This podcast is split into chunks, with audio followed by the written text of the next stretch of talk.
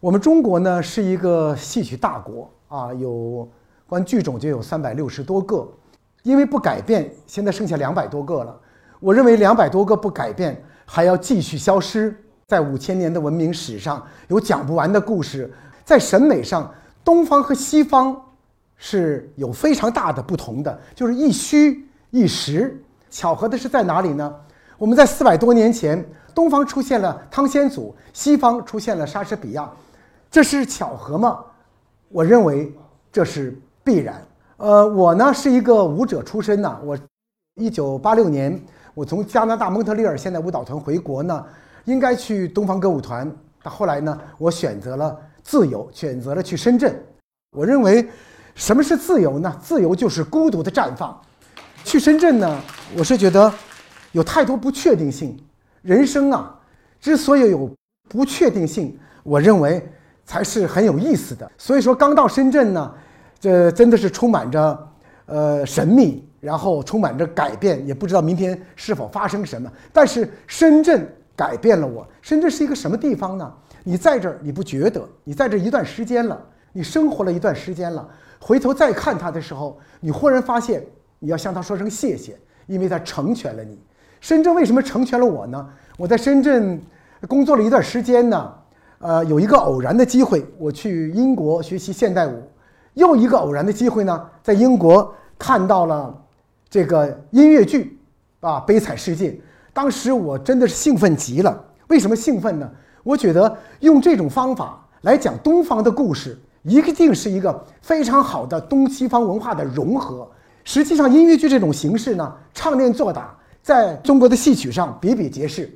在中国的《礼记》当中啊，把音乐剧这种描写，实际在上千年就说得很清楚了。所以说，西方也肯定借鉴了东方载歌载舞的表现形式啊，来。呃，出现了东方和西方融合的时代。实际上，这么多年来，我从看到这个音乐剧那天起呢，就开始学习东方和西方审美的转换。三十多年过去，我认为现在我还是在路上。你完成不了转换，你没有办法把东方的音乐剧推向世界去讲。在研究的过程当中呢，我发现啊，呃，中国所有的古老的。传统的京剧、昆曲和各种的艺术形式，呃，已经满足不了中国老百姓的现在需求了。但是在西方呢，同样出现了这样的问题，包括歌剧、芭蕾、交响乐也是一样，取而代之的就是电影、流行乐和音乐剧。我一下子就明白了一个道理：就文化而言呢，东西方一切在农耕时代登峰造极的艺术形式，在大工业时代。都不约而同的成为了被保护者，取而代之的就是更具备工业文明特征的新的表现形式和新的载体。音乐剧和电影就是工业时代新的文化载体，载体是否先进，决定了它的文化内涵过去、今天、未来的传承。就像有了纸张，甲骨文时代就一去不复返了。今天我们应该。怎样这个运用这样的载体？怎样去理解文化的先进性呢？文化的先进性就是我们人类文明的尺度和标杆儿。音乐剧是现场娱乐的终极表现形式，但是音乐剧也是人生。音乐剧可以重复几万次，人生只有一次。所以说，我的人生是不能重来的，所有的人生也是不能重来的。所以说我选择了音乐剧，我选择了把我一生的时间。都献给这种艺术形式。我认为用这种形式来讲中国故事，全世界都能看懂啊！它中西合璧啊！但是呢，在学习的过程当中，我花了九年的时间。我看到音乐剧那一瞬间，齐白石的一句话就跳到了我的脑海里：“学我者生，似我者死。”必须学习啊！必须学习之后，用这种艺术形式来讲东方的故事。所以说，这漫长的九年，每年呢，我都在美国待上三年甚至半年，在英国也是一样。学习之后呢，在大型的演唱会里去试验，在歌舞厅里做实验，一晃呢，这个九年就过去了。在一九九七年，有一个机会来了，中航航都大厦呢要建立一个文化场所。后来我去看了之后呢，我发现，哎，这个地方很有意思啊，能创造一个沉浸式的戏剧形式。后来我就跟他们讲，我说我们能不能做一个介乎于剧院和娱乐场所之间的第三种感觉？他说这种东西叫什么呢？我说叫二十一世纪演艺中心吧。我们做沉浸式的音乐剧的演出。所以说，中国的第一部音乐剧《白蛇传》里在深圳开始，中国的第一部沉浸式的音乐剧也在深圳开始。可是，一演就是一千两百场，这个整个的过程是很艰难。当时要做音乐剧没有演员，所以说就找到了北京舞蹈学院社教系里的音乐剧班，在那个班里呢有六十个学音乐剧的学生，同时呢又找到了中央音乐学院啊作曲系主任郭文锦，那又找到了三宝，找到了三宝是对中国音乐剧的一个对的开始。我记得第一次听《白蛇传》排练的时候，在北京舞蹈学院，我说我终于找到中国音乐剧的音乐了，我的眼泪是喷出来的，那个瞬间的感动。造就了中国音乐剧的一个对的开始。我们东方的审美是什么呢？是凄美。我认为我们不像美国两百多年，他竟糟蹋别人了。我们东方经历了漫长的苦难。这个伦敦西区呢，又过分的艺术；百老汇呢，又过分的娱乐。所以说，我要找找出第第三条路来，创造第三种音乐剧的表现形式，用东方的色彩传达我们自己的文化价值。所以说，在《白蛇传》里呢。我们最主要讲的是青蛇，它既爱着白娘子，也爱着许仙。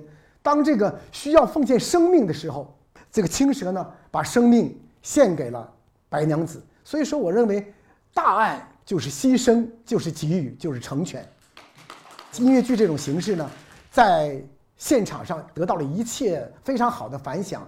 有的人看了六十多遍这个剧，在深圳连续演了一千两百场。这一路走来。从爬行到血淋淋的站起来，到能演一千两百场，所以说给我们带来一种新的思考。在《白蛇传》的成功之后呢，我们又排了西施，后来呢又进一步的研究啊，开始蝶的创作。我是觉得，蝶应该找国际团队了，应该找到更大的资本来完成蝶的投资。所以说当时我们就找到了松雷集团，提前一年半啊就把演员招进来，训练这些演员。那演员演员有了，我们又把全世界最好最对的艺术家找来。我们既没找百老汇的，也没找伦敦西区的，啊，我们找了法国的巴黎圣母院的整个的创作团队。这个团队呢，有全球呃六个国家的顶级艺术家，但是从蒙特利尔到法国到英国啊到日本到荷兰啊，组织了一个很好的团队。但是团队组织好了，矛盾也来了，就是这个剧本呢就需要。完成中西合璧，改剧本是一个非常大的问题。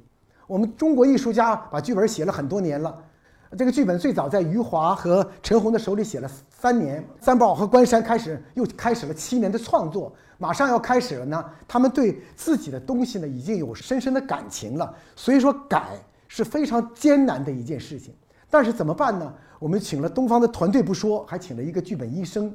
这个剧本医生呢，就把剧本改好的剧本呢，就发到中国来。我是觉得，如果说这个剧本发给我的东方的中国的艺术家，可能在巴黎的会议就会取消。所以说，我就想了一个办法，啊，我就把关山和三宝呢，这个订了机票。我说我们去巴黎去开会，但是剧本呢没有发给他们。当飞机飞到了一万多米，我说啊，那个关山，这是新的剧本。这是三宝，这是新的故事。他们两个当时就脸色有点不好看，但是他已经下不去了。到了巴黎呢，干脆不谈这个如何创作，我们就去吃巴黎的生蚝，去喝法国的红酒。一周之后呢，大家彼此关系融合了，大家彼此之间有了感情了，我们才开始讨论了，就是已经不是在以前那种火药味很浓了。我们能不能不分东方和西方？我我们能不能做一个作品，站在世界中心角度来讲中国的故事？哎，我说这个这点太好了。所以说，这个碟又调整到了一个非常准确的一个轨道上来。所以说，碟二零零八年在北京保利剧院首演的时候呢，我记得首演十一场，最后一场的时候，我刚到后台，他们说：“哎呀，不好了，三宝老师病了。”哎，我说怎么了呢？我一看三宝发高烧，烧了四十多度。我说三宝，你不能挥了，你你那个我找一个人挥吧。他说不行，找一个人挥上半场，我挥下半场。我说你站都站不住，怎么挥呢？他说这样啊，你找两个人把着我的腿。我说好吧，因为三宝是蒙古人，我是满族，我拧不过蒙古人呐。我就找两个人把着他的腿，然后我站在他的背后，我看见他的汗从头发、后背、裤子、鞋里，最后一个人收掉呢，人是抬下来的。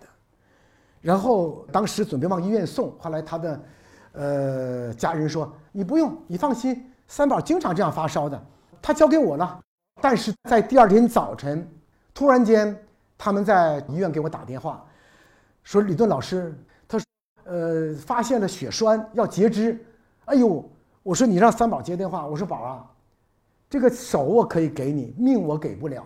在六点多钟准备吃吃晚饭，他喝水，喝完水。一头就栽那儿了，心肌大面积梗死，就往手术室推。如果在家里，人就没了。所以说，三宝是庆幸的。我记得三宝在病危的时候，我就想，哎呀，我说这个儿子病了，万一有什么情况，我得让妈看一眼呢。结果我就给三宝他妈打电话，把他妈请到医院来。可是他妈来了之后呢，这个三宝的病情就缓解了，但是有一个问题出现了。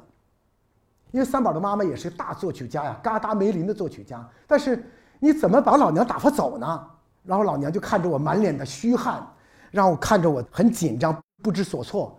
这个老娘好像似乎看出来了什么问题。老娘说：“哎呀，你不要紧张，这个我以为你还你找我要签字呢，没什么事，我走了，我回去了。”然后我就送三宝的母亲离开病房。他转身的时候，我发现老娘流泪了。但是他没有让我看见他的痛苦，啊，三宝是庆幸的，他用生命谱写了蝶的旋律。后来我们在武汉演出的时候呢，韩国大邱音乐剧节的委员长带了十个人，他想邀请我们参加世界音乐剧节的演出，而且我们是做开幕式的演出，所以说我们应邀请，零八年就到了韩国参加大邱音乐剧节节的演出。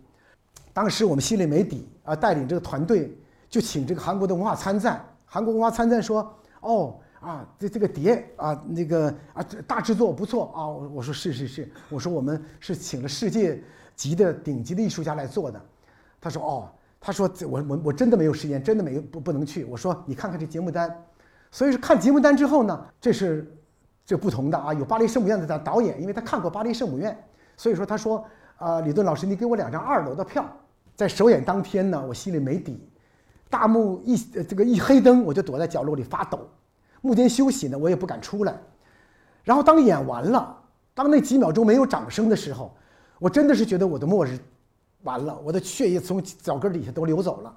当他观众起立，爆发出热烈掌声，我瞬间觉得血液回流，然后我捋捋了捋了捋我的长发，擦了擦我满脸的虚汗，就到人最多的地方去了。我一到了前厅，就看见从二楼下来一个人，满脸热泪。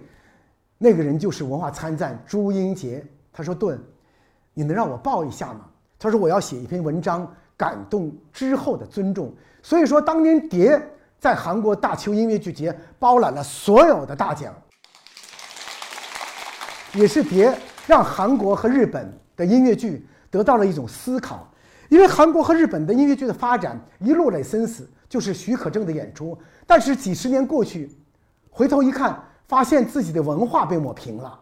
但是这种问题发生在单一民族的韩国和日本没有问题，如果发生在中国，我我认为那就是大逆不道。如果文化没了，我相信民族也就没有了。所以说，韩国从了从零八年开始，他的国家对国产的音乐剧。很重视，大力支持，他的原创的音乐剧蓬勃发展啊，包括安重根呐，包括他的这个英雄啊，就是很多音乐剧在韩国市场上就得到了一种版权演出和和本土音乐剧的平衡啊，这种平衡我认为对韩国市场是非常好的一个状态。但是我们中国音乐剧发展到今天，我认为完全失去了平衡。韩国是举国国家之力。支持这个本本国的音乐剧走向世界啊，日本也是一样，是吧？所以说它的这种市场最大的市场就是中国，所以说在中国的市场上，美国的音乐剧来了，英国的音乐剧也来了，啊，法国的音乐剧来了，德国的也来了，日本的也来了，韩国的也来了，但是我们本土的音乐剧需要国家大力的支持啊。文化被抹平了，民族就没了。在中国的这个市场上，在我们中国的这个时代里，我们不能出现汉室。就像当年，呃，我跟潜力静静态见面的时候，潜力静态呢说：“李先生，说你是对的。说你看看我，嗯，墙上都是雷森斯，他只有一部李香兰。他说东方的音乐剧就靠你了。我的生命已经走到尽头了。”所以说，潜力静态先生这句话对我的鞭策更大。我突然间，我觉得有一种使命。实际上，我们现在中国很多的经典的东西都被国外拿走了，《功夫熊猫》被美国拿走了，《花木兰》被美国拿走了。我们还有很多的故事被拿走了。如果说我们再不努力啊，加强中国的文化，用这种先进的形式来表现的话，离文化被抹平真的是不远了。起码来说。中国的音乐剧市场应该像电影一样，国家对引进音乐剧的版权要有一定的管控。现在所有的引进版权都是境外交易，在中国连买路钱都没有，包括任何内容没有任何审查就进来了，全是民间引进，然后在国外交易。啊，我认为这是一个悲哀。国产电影现在市场的繁荣是举国家之力支持国产电影。我希望主举国家之力来支支持中国原创音乐剧。实际现场的影响远远会超过电影的，因为音乐剧是现场娱乐的终极表现形式，它的影响力要超过电影几百倍。所以说，现场娱乐的终极表现形式，音乐剧。对中国的文化传播，对中国音乐剧走出红墙走向世界，是尤为重要的一种艺术的表现形式。我认为，在这个时代里，文化觉醒不仅仅是我个人的使命，也是所有人的使命，是民族的使命。如果我们不再珍惜、珍视我们本土的文化，我们文化被抹平的那个时候，我们所有人都是罪人。所以说，我们必须要做这种事情，用音乐剧来讲中国故事，让中国的故事站在世界中心，感动世界。二零二二呢，是天道轮回的年份，在这个年份里有太多的不确定性，但是在这个年份里，五星出东方，立中国。谢谢各位。